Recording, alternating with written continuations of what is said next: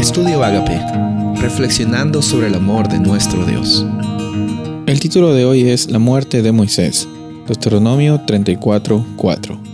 Y le dijo Jehová, Esta es la tierra que juré a Abraham, a Isaac y Jacob, diciendo, A tu descendencia la daré. Te he permitido verla con tus ojos, mas no pasarás allá. Vimos que la consecuencia de Moisés y sus acciones lo llevaron a no participar de la experiencia de la tierra prometida terrenal. Porque hay que recordar que esa tierra prometida era una tierra que Dios había, ah, había dado por medio del pacto a Abraham, Isaac y Jacob. Eh, era, una, era un pedazo de tierra donde, eh, porque ellos tenían una buena ubicación, iba a ser una oportunidad para que todas las familias del mundo, de todos los países, lleguen a conocer de la gloria de Dios y sean transformados. Esa era la forma en la cual Dios iba a ejercer ese plan de salvación.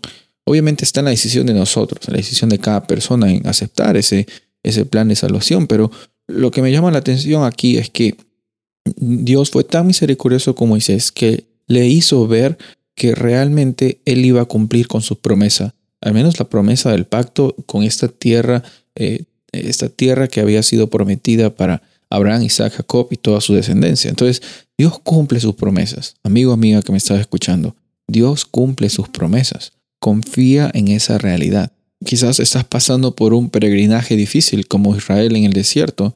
Dios no te va a abandonar. Él no va a dejar que tú pases por circunstancias difíciles y, no te va a abandonar, te va a esperar al otro lado. No, Él va a caminar contigo.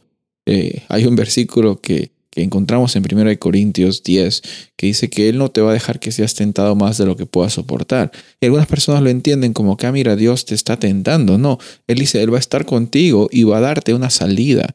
El, propósito de, las tentaciones no es que Dios te las pone para que aprendas, no, Dios las usa como una oportunidad para que tú llegues a experimentar de el amor de Dios y otros también lo puedan hacer.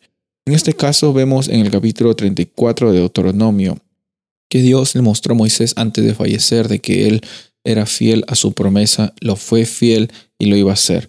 Eh, también vemos que hay un sucesor en, en este liderazgo del pueblo de Israel y lo que me gusta es que Dios eh, le dice a Moisés, te he hecho ver con tus ojos, de hecho que experimentes esto y que puedas descansar en paz.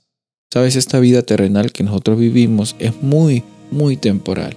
Parece que son muchos años. Para nosotros quizás 50, 60, 70 años es mucho tiempo pero no lo es en la realidad comparado a la eternidad en la cual tú y yo hemos sido creados.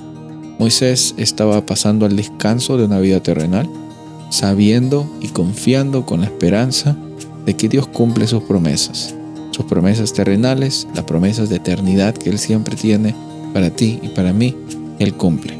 Soy el pastor Rubén Casabona y deseo que tengas un día bendecido.